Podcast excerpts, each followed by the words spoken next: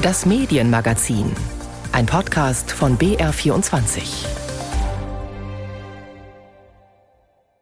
Ja, die Digitalisierung hat ganz fundamentale Auswirkungen auf unsere Gesellschaften. Dafür dürfen wir die Augen nicht verschließen.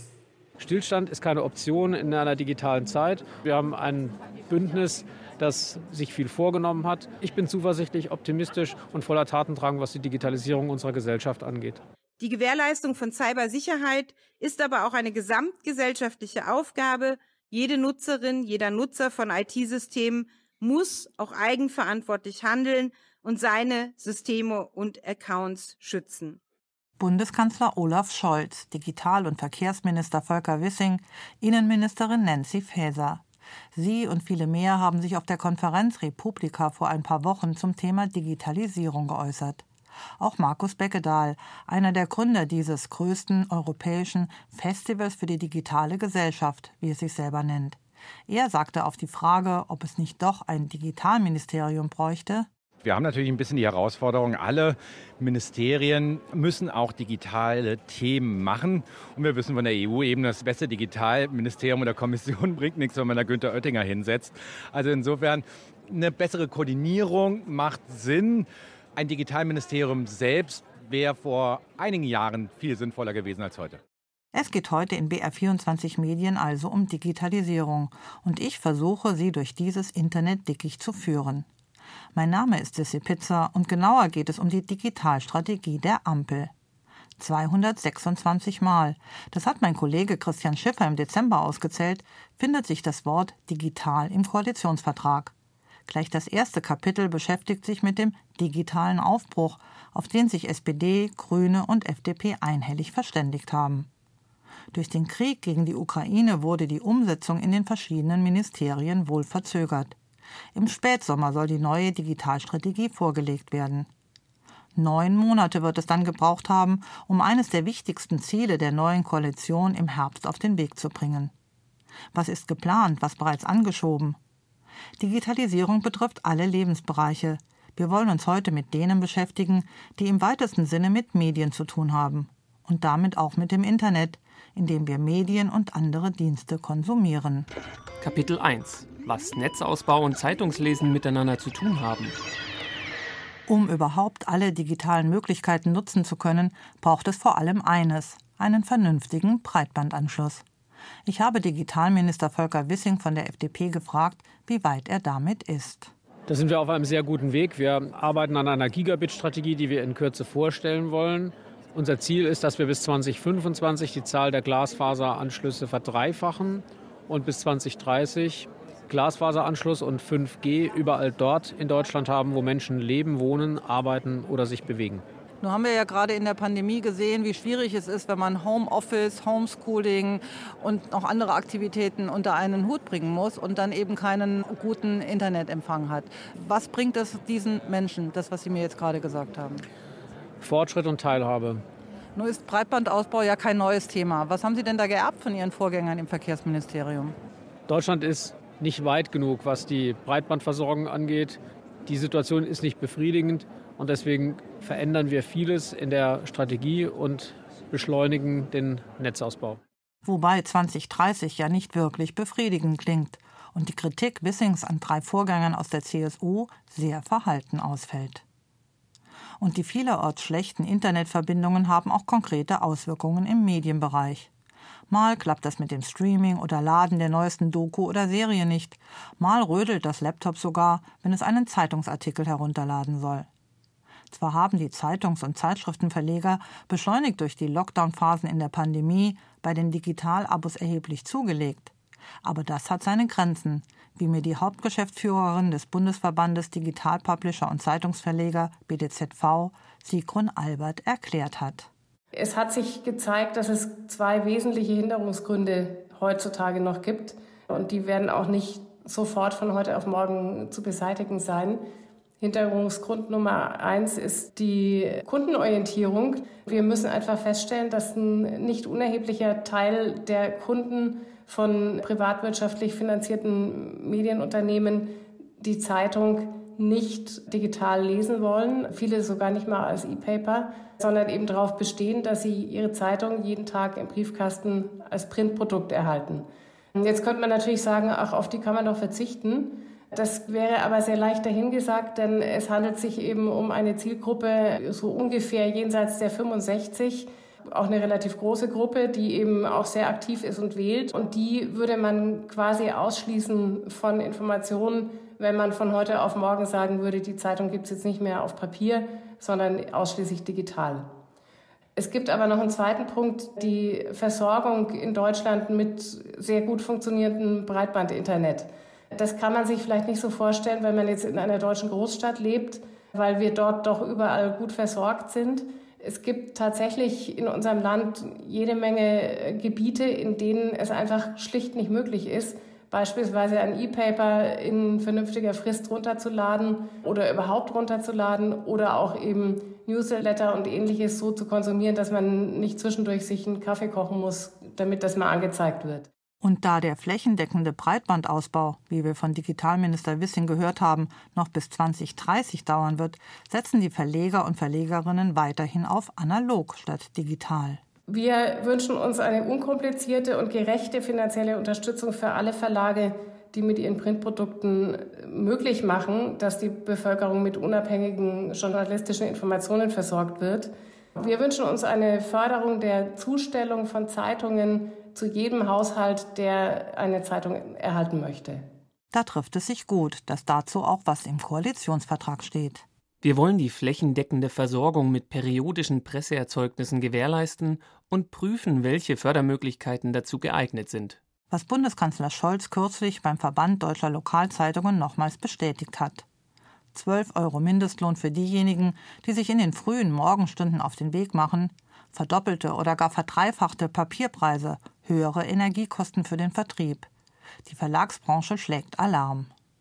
Doch nicht alle sind damit einverstanden, dass die analoge Presseverteilung gefördert werden soll statt der digitalen Transformation.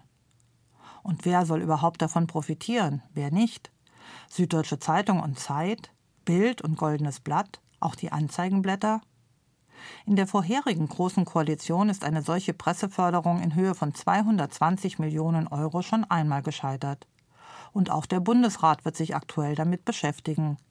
Vor der Sommerpause haben Sachsen und Niedersachsen dort einen Antrag eingebracht, der sich ebenfalls für die analoge Förderung stark macht. Die Bundesregierung wird darin aufgefordert, Zitat, schnellstmöglich Maßnahmen zu ergreifen, damit Presseerzeugnisse auch weiterhin in allen Teilen unseres Landes ihre Nutzer erreichen können. Ausdiskutiert ist das Thema jedenfalls noch nicht. Kapitel 2 Wie Desinformation und Hate Speech bekämpft werden sollen. Der Angriffskrieg Russlands gegen die Ukraine wirkt bei allen negativen Entwicklungen im Internet wie ein Brandbeschleuniger. Wissen ist Macht und von dieser Macht des Wissens fühlen sich nicht wenige bedroht. Deshalb erleben wir, wie staatliche Akteure dem freien Internet Grenzen setzen. Wir erleben Zensur und Überwachung in China. Und wir erleben den Versuch der völligen Abschottung des russischen Informationsraums durch Putins Staatsmacht leider oft mit Erfolg. Kurz gesagt, aus dem Internet ist in Teilen leider bereits ein Splinternet geworden. Bundeskanzler Scholz zeigte sich besorgt bei seinem Auftritt auf der Republika. Noch deutlicher wurde dort Innenministerin Nancy Faeser, die vor den konkreten Auswirkungen des Krieges warnte. Das fängt an mit massiven Desinformationskampagnen und wenn Sie mal in sich gehen und überlegen, wie war denn eigentlich die Nachrichtenlage kurz vor Kriegsausbruch, vor dem 24. Februar, dann stellen Sie mit Sicherheit fest, dass es dort Zweifel gab, ob das stimmt, was viele vermutet haben, dass Putin einen solch schwierigen, schlimmen, völkerrechtswidrigen Angriffskrieg starten könnte. Oder gab es nicht doch eine Erzählung dazu, dass das nicht dazu kommen wird, dass möglicherweise die Amerikaner keine gute Rolle spielen, All das war Teil von staatlich gelenkter Desinformationskampagne. Aber auch nach dem Angriffskrieg, Sie erinnern sich sicherlich an die wirklich schwerwiegenden Desinformationen, die seitens Russland gesteuert wurden, dass es um Entnazifizierung ging. Wie irre diese Geschichte ist, weiß man, wenn man die Geschichte der Ukraine kennt und wenn man auch noch weiß, dass der Staatspräsident in der Ukraine selbst jüdischen Glaubens ist was die Innenministerin als Bedrohung der Demokratie auch im eigenen Land wertet. Die Bundesregierung setzt auf verschiedene Initiativen, gegen Hass, Hetze und Propaganda im Netz vorzugehen. Einen viel diskutierten Anlauf machte Faeser beim Chatdienst Telegram, der sowohl Impfgegnern als auch Putin-Verstehern eine Plattform bietet. Ja, ich habe viel Kritik dafür eingesteckt, dass ich den öffentlichen Druck auf Telegram einfach erhöht habe. Wir hatten sehr, sehr schlimme Corona-Leugner-Demonstrationen gehabt und es gab bei Telegram, ich rede nicht über den Messenger-Dienst von Telegram, sondern ich rede über die öffentlichen Gruppen. Bei den öffentlichen Gruppen gab es offene Mordaufrufe und Gewaltaufrufe. Und das ist für mich als Innenministerin nicht hinnehmbar. Und deswegen habe ich äh, den Druck erhöht, weil wir eigentlich durchs Netzwerkdurchsetzungsgesetz könnten wir Telegram verpflichten, das zu löschen. Aber ich hatte keinen Ansprechpartner von Telegram. Ich habe nicht einmal über das Justizministerium die Anzeigen zustellen können. Und dann habe ich den Druck so erhöht, dass ich gesagt habe, notfalls werden sie über die, die Plattform abgeschaltet. Das hat sehr viel Kritik ausgelöst, ob das verhältnismäßig ist, was ich da angedroht habe. Aber ich habe es ja verbal angekündigt tatsächlich. Ich hätte es vielleicht gar nicht getan, aber Telegram hat reagiert. Wir haben inzwischen Ansprechpartner. Wir hatten 68 Löschersuchen wegen dieser Mordaufrufe. Darum hat sich das Bundeskriminalamt gekümmert, auch in einer eigens dafür geschaffenen Taskforce. Und wir waren mit allen erfolgreich. Telegram hat das alles rausgelöscht. Und über den gerade vom Europäischen Parlament verabschiedeten Digital Service Act soll das alles verschärft werden. Voraussichtlich ab 2023 sind Online-Plattformen dann verpflichtet, schneller und konsequenter gegen Betrug, Hass und Falschnachrichten vorzugehen. In der Praxis muss sich das allerdings erst noch etablieren. Für den Bundeskanzler geht es jedenfalls in die richtige Richtung. Wenn man das Ausmaß an Hass und Hetze, das wir heute realisieren müssen, wahrnimmt, kann man nicht zu optimistisch sein, was die nähere Zukunft betrifft. Mhm. Aber wir müssen den Kampf aufnehmen. Und wir machen das ja auch vorbildlich. Ich glaube, dass die Gesetzgebung in Europa, über die man immer sehr intensiv streiten kann, aber dass die durchaus ein Beitrag ist für die Entwicklung einer Weltmeinung, wie das denn richtig gemacht werden muss. Der Digital Service Act zur Plattformregulierung als Vorbild. Mal sehen, wie es in der Praxis funktionieren wird mit Google, Amazon, Facebook und Co. Was allerdings inzwischen wohl die ganze Bundesregierung ablehnt, ist ein anderer Vorstoß der EU-Kommission. Um verstärkt gegen Kindesmissbrauch im Netz vorgehen zu können, sollen auch private Chatnachrichten, zum Beispiel auf WhatsApp oder Signal, gescannt werden. Digitalminister Volker Wissing formuliert den Widerstand gegen die sogenannte Chatkontrolle FDP-konform. Das Internet muss ein Raum der Freiheit sein. Nur dann können wir das ganze Potenzial wirklich für unsere Gesellschaft nutzen. Und deswegen müssen wir Wege finden, wie wir Straftaten und Kriminalität im Netz bekämpfen, ohne dass wir unsere Grundrechte verletzen und ohne dass Freiheit verloren geht. Ann-Kathrin Riedel, Digitalexpertin bei der FDP-nahen Friedrich-Naumann-Stiftung, konkretisiert den Minister. Das ist natürlich total diffizil, wenn ich eben Maßnahmen gegen Kindesmissbrauch machen will. Und das ist unglaublich wichtig, das ist gar keine Frage. Und es gibt auch unglaublich viele Möglichkeiten, bessere Ermittlungen. Die Sicherheitsbehörden müssen besser ausgestattet werden. Sie brauchen aber nicht mehr Befugnisse. Wir können auch Technologie einsetzen, wenn Bildmaterial beispielsweise beschlagnahmt wurde. Aber das, was gerade aus der Europäischen Kommission kommt, das ist ein massiver Angriff auf unsere Grund- und Freiheitsrechte. Da soll jegliche Kommunikation und jegliche Inhalte, also auch Inhalte auf einer Cloud, durchleuchtet werden. Und man sagt ja immer so gerne, was im Analogen gilt, muss auch im Digitalen gelten, um mehr Befugnisse zu verlangen. Und hier kann man ganz klar sagen, das Briefgeheimnis gilt auch im Digitalen. Private Kommunikation ist immer privat, das heißt, sie muss gar nicht verschlüsselt sein, da darf niemand reingucken. Und da sind sich FDP, Grüne und SPD in der Ampel einig. Kapitel 3 Warum wir mehr Digitalisierung brauchen. Ausflug in die digitale Verwaltung. Ich habe heute einen neuen Personalausweis und Pass offline beantragt. da bin ich vorbeigefahren. Das ging nicht anders. Dass Bundeskanzler Scholz seinen Perso persönlich beantragen und mit Dienstwagen und Personenschützern bei der Behörde vorfahren musste, erntete viele Lacher auf der Republika.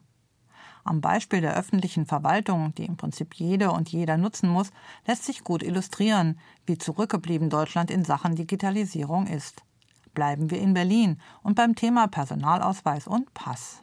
Na, also in Berlin kann man sich ja mittlerweile für Bürgeramtstermine im Internet anmelden. Das löst aber nicht das Problem, dass es keine Bürgeramtstermine gibt. Aber wenn es sie gibt, dann kann man sich da anmelden oder für in ein paar Monaten. So Markus Beckedahl, einer der Republika-Gründer und leidgeprüfter Nutzer der Berliner Behörden. Und er hat noch ein anderes plastisches Beispiel parat, das vielen von uns bekannt vorkommen dürfte, wenn wir an die Lockdown-Phasen der vergangenen zwei Jahre denken. Na, eigentlich fehlt alles. Unsere Bildungssysteme sind immer noch nicht digitalisiert worden. Ne? Also wir sind da jetzt zum Glück nicht mehr ganz am Anfang, wo Lehrer irgendwie PDF-Dateien rumschickten und Eltern überfordert waren, wo sie im Lockdown irgendwie Druckerpatronen und Drucker herbekommen, um sie auszudrucken, um sie wieder einzuscannen. Aber ich sehe da auch noch nicht so viel Fortschritt. Also wir haben eher die Sorge, dass jetzt sozusagen das gefühlte Ende der Pandemie, was ja auch eigentlich nur ein Sommer ist, dass das wiederum dazu führt, dass viele in der Politik denken, oh, das mit der Digitalisierung, das müssen wir jetzt doch nicht so schnell machen, da haben wir noch ein bisschen Zeit für. Dass man anderswo schon weiter ist, zeigt sich ausgerechnet an den Folgen des Krieges gegen die Ukraine und der Reaktion der Geflüchteten, die in Deutschland Schutz, Unterkunft und Arbeit suchen. Innenministerin Faeser musste Versäumnisse einräumen. Die vielen Geflüchteten, die kommen aus einem Land, was hochtechnisiert ist und sehr digital entwickelt, mehr als wir hier bei uns, weil in der Ukraine ist es üblich, dass man mit den Behörden digital schon vollumfänglich kommuniziert und auch Dinge beantragen kann. Deswegen haben wir eine Hilfsseite auf den Weg gebracht, Germany for Ukraine, die die Möglichkeit bietet, Anträge bei den Ausländerbehörden auf Aufenthalt digital zu beantragen. Ich finde, das ist ein schöner Erfolg der aber auch nur möglich war mit Partnern, die uns in kürzester Zeit geholfen haben, das zu entwickeln, so dass wir jetzt im engen digitalen Austausch mit den Geflüchteten stehen und sie immerhin bei knapp 100 Ausländerbehörden in Deutschland diesen Antrag jetzt digital auch einreichen kann. Ich glaube, das ist ein kleiner Fortschritt, wo wir als Behörden insgesamt noch sehr viel Hausaufgaben haben. Wohl wahr, denn dieser kleine Fortschritt ist eine Schnecke. Die digitale Verwaltung ist in Deutschland in weiter Ferne. Auch im Bereich Bildung fehlt konsequente Digitalisierung an allen Ecken und Enden, wie Eltern und Lehrkräfte pandemiebedingt wissen. Die Ukraine hingegen konnte die geflüchteten Schülerinnen und Studenten monatelang weiter digital unterrichten. Kompetenzwirrwarr zwischen Bund, Ländern und Kommunen sind das eine Hindernis auf Deutschlands Weg in die digitale Gesellschaft. Das andere ist die Zurückhaltung bis Furcht vieler Bürgerinnen und Bürger vor technologischem Fortschritt. FDP-Netzexpertin Ann-Kathrin Riedel engagiert sich mit Load e.V., Verein für liberale Netzpolitik, auch für eine stärkere Beteiligung der Zivilgesellschaft an den digitalen Entwicklungen. Ich glaube, wir müssen viel mehr darüber sprechen, dass Digitalisierung eben uns alle betrifft. Wie kann sich Flüchtlingshilfe digitalisieren? Wie kann sich Kirche digitalisieren? Und da sind ganz viele Dinge, wo man mit den Leuten darüber reden kann, was bedeutet das für mich, weil wir merken ja, die Menschen haben Angst davon, es soll alles ins Digitale gehen. Ja, und alle, oh, wir sollen nur noch Leute über Screen angucken. Aber das ist ja gar nicht der Fall. Digitale Tools sind immer nur ein Tool, ein Werkzeug, äh, Mittel zum Zweck, um eben was zu erreichen, Dinge besser zu machen, transparenter zu machen. Und und da muss viel geredet werden. Es muss auch finanzielle Mittel gerade in der Zivilgesellschaft zur Verfügung gestellt werden, damit das passieren kann. Und natürlich der Klassiker Bildung. Und da lege ich immer ganz besonders viel Wert, auch äh, Bildung für, für jedes Alter, weil da geht es nicht nur um Kinder, auch gerade Senioren. Da gibt es ganz tolle Projekte, Silver Surfer zum Beispiel, die eben äh, Digitalisierung auch an Ältere herantragen will. Denn auch Ältere können das, da bin ich fest von überzeugt. Die brauchen aber auch nur einen Nutzungszweck. Ne? Was will ich damit anfangen? Was will ich machen? Ganz häufig ist das die Kommunikation mit den Kindern oder Enkelkindern. Das ist der Anfang, um digitale Tools, Smartphones oder so zu nutzen. Das Ministerium für Bildung und Forschung wird daher für die Digitalstrategie der Bundesregierung ebenso viel beizutragen haben wie das Gesundheitsministerium, das für bessere Daten in Sachen Corona sorgen muss. Nicht zu vergessen das BKM, die Beauftragte der Bundesregierung für Kultur und Medien. In der neuen Koalition ist das Claudia Roth. Die Ideen für die neue Digitalstrategie sind noch in der Pipeline, dazu ein anderes Mal mehr. Aber digitaler Wandel ist im BKM kein Fremdwort. Das haben die vielen Initiativen und Projekte im Rahmen der Pandemie gezeigt, die die Kulturschaffenden besonders hart getroffen hat. Keine Auftrittsmöglichkeiten mehr, kein zahlendes Publikum. Da wurden jede Menge digitale Plattformen geschaffen, vom live gestreamten Wohnzimmerkonzert bis zur digitalen Konzerthalle, von der Autorenlesung mit Online-Chat bis zu bezahlten Online-Filmpremieren. Kapitel 4 wie digitale Öffentlichkeit gestaltet werden kann. Und damit sind wir zurück bei den Medien und kommen zu Bernhard Pörksen. Der Professor für Medienwissenschaft an der Uni Tübingen beschäftigt sich mit den gesellschaftlichen Folgen von Vernetzung und Digitalisierung. Er beobachtet insbesondere die sozialen Medien kritisch, nimmt Stellung gegen Propaganda und Verschwörungserzählungen.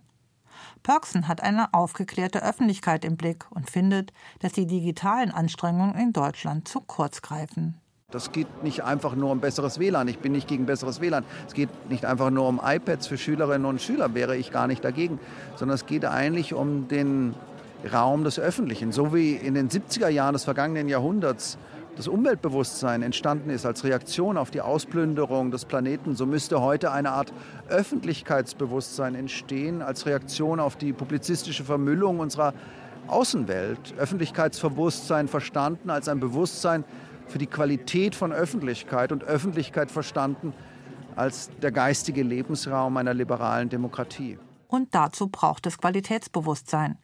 Pörksen gehört nicht zu denen, die Journalismus abtun, schlecht reden, Medien unreflektiert verdammen. Im Gegenteil. Journalismus ist viel mehr als eine Profession, viel mehr als ein Beruf. Im Journalismus steckt eigentlich eine Ethik der Kommunikation, die heute jeden angeht. Prüfe erst, publiziere später, höre auch die andere Seite, mache ein Ereignis nicht größer als es ist, orientiere dich an Wahrheit, orientiere dich an Relevanz und Proportionalität und Verhältnismäßigkeit. All das sind Maximen, die in einer anderen Zeit nur Journalistinnen und Journalisten vorbehalten waren, aber die gehen heute jeden an, weil jeder zum Sender geworden ist, medienmächtig, aber noch nicht medienmündig. Qualitätsjournalismus findet sich nicht nur, aber auch bei den öffentlich-rechtlichen. KritikerInnen sehen das zwar anders, aber die Tatsache, dass wir nicht profitorientiert arbeiten müssen, sondern von der Gesellschaft finanziert werden, wenn auch von manchen eher widerwillig, schafft Freiraum und Möglichkeiten. Pörksen greift in diesem Zusammenhang auch die Unterstützung der regionalen Zeitungsverlage auf, über die wir heute schon gesprochen haben. Ja, ich glaube schon, dass die Idee des öffentlich-rechtlichen Rundfunks ungeheuer modern ist. Vielleicht müsste man diese Idee noch ausweiten, umfassender fassen. Denn wir wissen, vielen, insbesondere Tageszeitungen auf lokaler Ebene, geht es entsetzlich schlecht. Also die Politikferne, das kann man nicht genau genug betonen und akzentuieren, die politikferne Unterstützung tatsächlich relevanter Medien, die Absicherung einer Infrastruktur seriöser Information in einer Demokratie, das ist ein sehr moderner Gedanke. Und deswegen die Populisten und die Bullshitter und die Propagandahelfer die greifen ja genau diese Informationsinfrastruktur zunächst und vor allem an. Und auch diese Passage aus einem langen Interview mit dem Medienwissenschaftler und Kritiker Pörksen auf der Republika lässt sich gut auf die geplante Digitalstrategie der Bundesregierung anwenden. Technologie ist nicht gut und nicht böse und nicht neutral, sie wirkt verschärfend. Und letztlich, und genau das erleben wir, es kommt auf unsere Absichten an unsere Entschiedenheit, auf die Entschiedenheit der Plattformunternehmerinnen und Unternehmer. Diese Werkzeuge lassen sich wunderbar verwenden, im Dienste der Aufklärung verwenden, zur Demontage von Desinformation gebrauchen. Aber letztlich absolut entscheidend ist der Wille des Menschen zu dieser Form von positiver Zukunft und Mediengestaltung. Und daran mangelt es oft und das ließe sich ändern. Also nichts ist alternativlos in diesem Sinne der Wille zur positiven Zukunfts- und Mediengestaltung. Mal schauen, ob er vorhanden ist in all den Ministerien, die Ende des Sommers zur angekündigten Digitalstrategie der Koalition beitragen werden. Das war BR24 Medien mit einem Ausflug in die digitalen Untiefen, aber auch die Chancen der Digitalpolitik in Deutschland. Am Mikrofon verabschiedet sich Sissi Pizza.